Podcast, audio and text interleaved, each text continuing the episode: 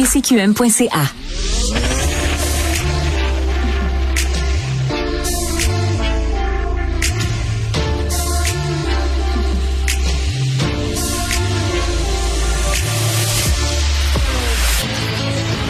Elle s'engage dans le débat pour trouver des solutions. Elle ose confronter pour améliorer. Intelligente, réfléchie, perspicace. Marie Montpetit. À quelques jours de la rentrée scolaire, Bernard Drinville, le ministre de l'Éducation, nous apprend qu'il manque pas moins de 8558 enseignants dans les écoles du Québec. Euh, urgence nationale, là, on est vraiment à quelques jours euh, de la rentrée. Et du même coup aussi, euh, bon, il nous informe qu'il va envoyer une directive pour interdire les cellulaires dans les classes. Ce sera pas euh, actif dès le début de la rentrée, mais dans les prochaines semaines probablement. On discute de tout ça avec un enseignant en mathématiques au secondaire, Sylvain Duclos. Bonjour. Bonjour. Bonjour. Ben tout d'abord, je peux je peux pas m'empêcher de vous faire réagir là à, à ce qu'on vient d'apprendre. Là, on parlait depuis quelques semaines de peut-être une pénurie de de 5000 enseignants. Là, on est à plus de 8000. J'aurais envie de vous demander ce que vous savez vous dans votre école euh, à la veille de cette rentrée scolaire, ça ressemble à quoi? Ben on est excessivement chanceux dans mon école. On a tout notre personnel là, euh, cette année. Euh, ça, on a travaillé fort, puis la direction aussi était très euh, efficace. Puis on a trouvé tout notre monde. On, on est choyé cette année. Bon, donc pas d'inquiétude de ce côté-ci, au moins ça, ça, ça nous rassure. Euh, concernant, c'est ça, le, le, cellulaire dans les classes, là, on l'a vu, hein, dans les, il y a des motions, il y a des pétitions qui ont été déposées à l'Assemblée nationale. Là, finalement, le ministre Drainville euh, indique qu'il va envoyer une directive dans le réseau scolaire pour les les interdire en classe. Est-ce que c'est une nouvelle pour vous qui euh, qui vous réjouit? Je sais pas comme comme enseignant dans votre classe, est-ce que c'était un enjeu au quotidien? En fait, ça me fait quand même beaucoup rire jaune que ça sorte aujourd'hui avec l'annonce des 8500 enseignants manquants. Là, ça, ça donne bien, disons, d'annoncer ça aujourd'hui. Est-ce que ça donne l'impression que c'est un peu une diversion dans le contexte? C'est ce que j'entends? C'est exactement mon, mon impression. Ça sonne la diversion parce que c'est un peu mal ficelé, je vous dirais. Hein. On va envoyer une directive, c'est pas prêt, etc. Mais c'est effectivement un enjeu dans les classes, le cellulaire. C'est un enjeu parce que d'avoir l'attention de vos élèves? Ben, en fait, c'est un enjeu pas juste d'avoir l'attention. Oui, c'est un enjeu d'attention, mais les élèves, ils sont déconcentrés lorsqu'ils ont l'appareil dans les mains. Euh, je sais a des écoles où euh, les jeunes l'utilisent dans la classe, ils peuvent y avoir accès. On essaie de faire l'éducation, ce qui est bien d'essayer de faire l'éducation numérique, mais ils sont constamment déconcentrés par leurs notifications. Dans mon école, nous, euh, jusqu'à l'année dernière, on avait une pochette à l'entrée de la classe. ça ressemble un peu à la directive de M. Drainville, où les élèves déposaient leur appareil à l'entrée dans la classe, mais même là, avec les montres les AirPods, les élèves étaient déconcentrés encore par leurs notifications parce qu'ils les reçoivent sur leur montre. Ah, donc le, donc ce sera probablement pas suffisant d'encadrer seulement cellulaire. Ben, en fait, l'encadrement du cellulaire, c'est un bon premier pas. Euh, ben, on sait que les élèves, s'ils reçoivent des notifications, même s'ils ne regardent pas l'appareil, ils sont déconcentrés. Mais il va falloir aller peut-être un peu plus loin, sincèrement, là, on verra lorsque la vraie directive va sortir. Hein faut aussi donner des pouvoirs euh, aux directions d'école pour le pouvoir le faire appliquer. Parce qu'actuellement, on ne peut même pas, par exemple, confisquer un appareil au-delà des heures de cours. Donc moi, si je confisque un appareil à la dernière période, ben, je dois le redonner aux jeunes euh, lorsqu'ils quittent, ils prennent l'autobus. Donc euh, c'est un peu complexe, puis on n'a pas beaucoup d'impact à ce niveau-là. Ben, c'est peut-être tout bête comme question, mais c'est ça. Est-ce que vous n'avez pas la possibilité, en dehors d'une directive, de, de, de, simplement justement de demander aux élèves que ce soit pas, puis pas vous nécessairement comme professeur, mais même au niveau de la direction, que ça reste dans des, que ça reste dans les casiers, par exemple, ou que ça reste dans des, dans leur sac d'école? Tout à fait. Euh, les directions ont la latitude de, développer ces codes de vie-là euh, et de l'imposer aux élèves. Euh, c'est quelque chose auquel on a pensé dans notre école dernièrement aussi. Euh, c'est vraiment dans l'application. Ça demande tout un travail d'équipe parce que les jeunes, ils sont vraiment accros à leur appareil. Et comme je disais tout à l'heure, c'est de vraiment d'avoir aussi les outils pour le faire respecter, pour que les jeunes ne veuillent pas avoir les, les conséquences logiques qui viennent avec leur geste. Hum. Et euh, je, je peux pas m'empêcher de vous demander non plus ce que vous pensez de bon de, de, de tout cet apport-là, toute cette recherche-là d'enseignants non qualifiés légalement. Là, on, on, voit que les derniers chiffres nous disent qu'il y aurait presque 25 des enseignants qui euh, qui pas leur euh, leur brevet d'enseignement. On voit même des bon des écoles là, qui font cet appel-là de façon très ouverte aussi à chercher des des, euh, des gens qui sont non qualifiés légalement. Vous comme enseignant, ça ça vous dit quoi? Ah, c'est un véritable drame. On est en train de sacrifier une génération de jeunes. Euh, je me croise très fort les doigts pour que mes enfants aient des enseignants qui sont qualifiés. Mes enfants sont euh, d'âge primaire.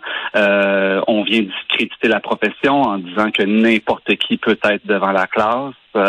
Euh, puis clairement, on n'a pas réellement de solution. On voit pas d'espoir parce que le ministre, outre de vouloir faire des formations un peu accélérées, euh, offre pas des meilleures conditions de travail, il veut pas rendre les choses plus intéressantes pour attirer plus d'enseignants. Donc, on voit pas vraiment la lumière au bout du tunnel. Mais en même temps, il y a tout un discours. Sais, des fois, on sait, on sait, on sait plus à quel, euh, à quoi se fier où on se fait dire, ben non, mais les, enseignants qui sont non qualifiés, parce qu'on n'a pas nécessairement le portrait de qui sont ces gens-là non plus. Est-ce que c'est des gens qui sont effectivement dans un bac en enseignement mais qui l'ont pas complété, qui sont en stage, ou est-ce que finalement il y en a 80% qui qui ont aucune formation comme enseignant Là, je sais pas si vous vous avez été en contact avec certains d'entre eux. De toute évidence, vous avez pas l'air de rassurer. Euh, je suis pas rassuré, puis je vous dirais qu'il y a les directives puis ce qui se vit sur le terrain. Euh, oui, on a des gens qui n'ont pas complété leur formation, il y a des gens qui ont un baccalauréat, oui, c'est correct, des gens qui ont un DEC. Euh, j'ai vu des enseignants qui avaient simplement un DEP, j'ai vu des enseignants qui avaient un secondaire 5, et sur ma page TikTok, il y a des gens qui m'ont écrit en privé pour me dire, nous, dans notre centre de service scolaire, on a eu des gens qui avaient un secondaire 3 pour gérer des classes. Donc, je suis vraiment pas rassuré de ce qui se fait dans les centres de service scolaire. Hum. Puis vous avez euh, bon, vous avez certainement vu qu'une de vos collègues dans une autre école a parti hier une initiative qui affiche ton diplôme. Est-ce que pour justement valoriser le, le, fait que vous que les certains ben, la, majorité des enseignants ont euh, ont un brevet d'enseignement, mais aussi pour pour l'afficher pour euh, pour que les parents le sachent. Est-ce que vous allez participer vous à cette initiative? J'ai pas vraiment songé. Je vous dirais que je suis un peu mal à l'aise à afficher mon diplôme parce que les gens qui vont le voir, ça va être mes élèves. Euh, mes élèves savent que je suis qualifié, j'ai pas besoin de leur prouver. Est-ce que je vais changer ma signature de courriel? Euh, je, crois que jusqu'à un certain point, ce serait pas mauvais. On n'a pas d'ordre professionnel pour les enseignants, mais d'avoir une espèce d'appellation contrôlée et ne peut pas s'appeler enseignant qui veut. Je pense que ça serait quand même une bonne idée dans le contexte actuel pour rassurer les parents, mais il faut faire attention parce qu'on vient un petit peu stigmatiser les gens qui sont non légalement qualifiés puis qui viennent de bonne foi pour nous aider. Puis est-ce que c'est c'est plus difficile? Vous vous enseignez quand même depuis plusieurs années Est-ce que c'est plus difficile d'enseigner aux, élèves d'aujourd'hui que quand vous avez commencé? Ben, je vous dirais que c'est c'est vraiment différent. Euh, je considère pas personnellement avec les élèves que j'ai que c'est plus difficile, mais en même temps j'ai beaucoup plus d'expérience, donc je suis plus à l'aise devant la classe. Euh, je vous dirais que les relations avec les parents sont parfois plus complexes. Euh, on parle, on a parlé des enfants et des parents rois, là. Pas tous les parents, c'est pas la majorité, mais souvent c'est plus complexe avec des parents qu'avec les enfants. Parce qu'ils ont plus, c'est plus difficile de, de, de, transiger avec eux. Ils ont plus d'exigences. Là, vous, vous me faites la mention de parents rois, donc c'est un peu ce que j'entends. Ils sont plus exigeants avec vous. Ils ont plus de demandes mais en fait, les parents, par défaut, présument que leur enfant leur dit la vérité, alors que les enfants, les adolescents, ça ment, c'est normal, c'est dans le développement global de l'enfant. Puis, on a une espèce d'approche client qui s'est instaurée dans les écoles avec les différents profils, programmes. Donc, les parents considèrent qu'ils viennent chercher, euh, qu'ils paient, qu'ils viennent chercher un service, etc. Donc, plus que dans mon temps. Là. Quand moi j'étais au secondaire, c'était pas comme ça. Hum, je comprends.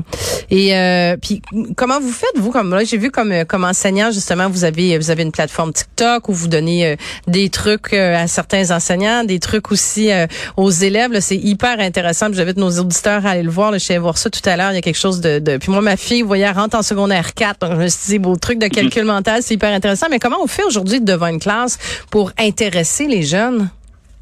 Mais la première des choses, c'est qu'il faut avoir un lien avec nos jeunes. Ça, c'est euh, un, enjeu de tous les instants. Il faut, faut qu'ils sentent qu'on est là pour leur réussite. Puis il faut varier les activités. On n'est plus à l'époque où est-ce qu'on pouvait parler pendant 45 minutes puis les faire travailler 30 minutes dans le cahier. Il faut varier les, approches, les activités, faire des jeux, euh, les mettre en projet. Il faut vraiment les rendre actifs. Euh, puis que les jeunes sachent qu'on est toujours là pour eux. Puis vous le vous l'avez cette relation-là avec vos élèves? Je dire, est-ce qu'il y en a qui sont plus euh, plus encore là? Tu sais, comme je disais, ça a changé au cours des années. Vous dites la dynamique a changé. Bon, on a toutes les justement les notifications, les cellulaires. Est-ce que ça prend encore plus de d'énergie comme enseignant pour développer ce lien-là? Ben, il faut être à la page avec nos jeunes. C'est sûr, il faut être connecté avec eux. C'est complexe, mais je vous dirais que les jeunes, ils veulent avoir une relation avec des adultes signifiants. Donc, la plupart, on réussit pas à faire le lien avec tous les jeunes, mais je vous dirais que 80-90% de nos jeunes ont réussi à créer un bon lien avec eux. Puis, euh, ça, il suffit d'avoir un lien pour un jeune avec un adulte, un enseignant dans l'école, puis déjà, on a un bon petit bout de chemin de fil. Hum, puis les conseils, c'est ça, vous dites, vous avez plus d'expérience. là. Est-ce que vous donnez certains conseils à des nouveaux enseignants qui arrivent? Parce qu'un un des drames qu'il y a aussi, c'est le fait que la rétention est pas là. Hein. Il y en a plus, je veux dire, dans les cinq premières années, on voit, là, c'est 20-25% qui finissent par, euh, par abandonner, euh, désillusionner, décourager, euh, euh, mauvaise évaluation peut-être des attentes. Est-ce que vous avez des conseils à leur donner à ces nouveaux enseignants? J'en donne plusieurs, euh, j'en donne sur ma chaîne, mais je vous dirais que le premier conseil, c'est d'accepter qu'ils vont faire des erreurs parce qu'ils vont apprendre sur le terrain des enseignants, euh, puis d'aller chercher de l'aide, de pas avoir peur de dire qu'ils sont trompés, puis qui vont, qui ont besoin d'aide. Il y a toutes les équipes écoles qui sont là pour les aider.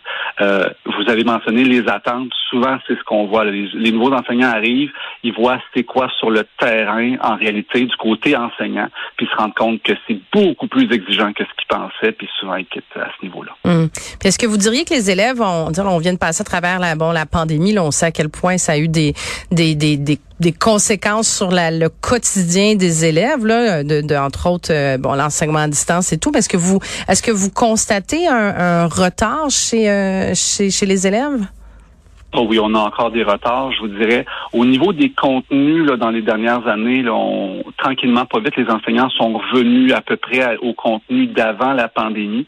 Euh, nous, en mathématiques, parce que je suis enseignant de mathématiques, là, ce qu'on voit beaucoup, c'est au niveau de la vitesse d'exécution des jeunes. Ils sont plus lents, ils sont pas moins brillants, là, mais c'est plus long de faire les liens, d'exécuter les tâches. Donc, c'est certain que ça met une pression là, sur les programmes, etc. Donc, puis d'ailleurs, c'est des choses qui nous rendent un peu anxieux parce que les examens ministériels cette année vont revenir à une pondération de 50% Donc, euh, on, une petite crainte de ce côté-là. Hum. Puis en terminant, Monsieur Duclos, là, si, euh, si vous aviez à conseiller le, ministre de l'Éducation, qui, euh, qui, comme vous dites, n'a pas l'air d'avoir vraiment une vision pour le moment ou des solutions, est-ce que vous envoyez, vous, des solutions à court, moyen terme qui peuvent être mises en place pour venir vous soutenir comme enseignant, puis venir s'assurer aussi qu'on arrive à en recruter, qu'on les retienne? Ben, en fait, pour moi, ça passe vraiment majoritairement par les conditions de travail. On a une négociation en ce moment. Malheureusement, c'est un jeu qui semble un petit peu obscur pour tout le monde. Il euh, faut vraiment valoriser la profession, apporter de l'aide. Je sais qu'on n'a pas de personnel, mais euh, réduire la tâche si possible. Les gens non qualifiés peuvent venir en, en, renfort dans les classes pour venir aider des enseignants qualifiés. Puis j'ai d'ailleurs beaucoup de questions de la part de gens qui arrivent de d'autres pays euh, ou qui d'autres provinces même qui me disent ma formation elle n'est pas reconnue et je ne comprends pas et ça j'aimerais bien que le ministre me réponde à cette question-là. Pourquoi est-ce qu'on ne reconnaît pas les formations des gens qui arrivent d'ailleurs? Sylvain Duclos, la question est posée. Je rappelle, vous êtes enseignant de mathématiques au secondaire. Merci énormément d'avoir pris le temps de venir en discuter avec nous. Puis je vous souhaite une très bonne rentrée à vous et à vos élèves. Merci à vous.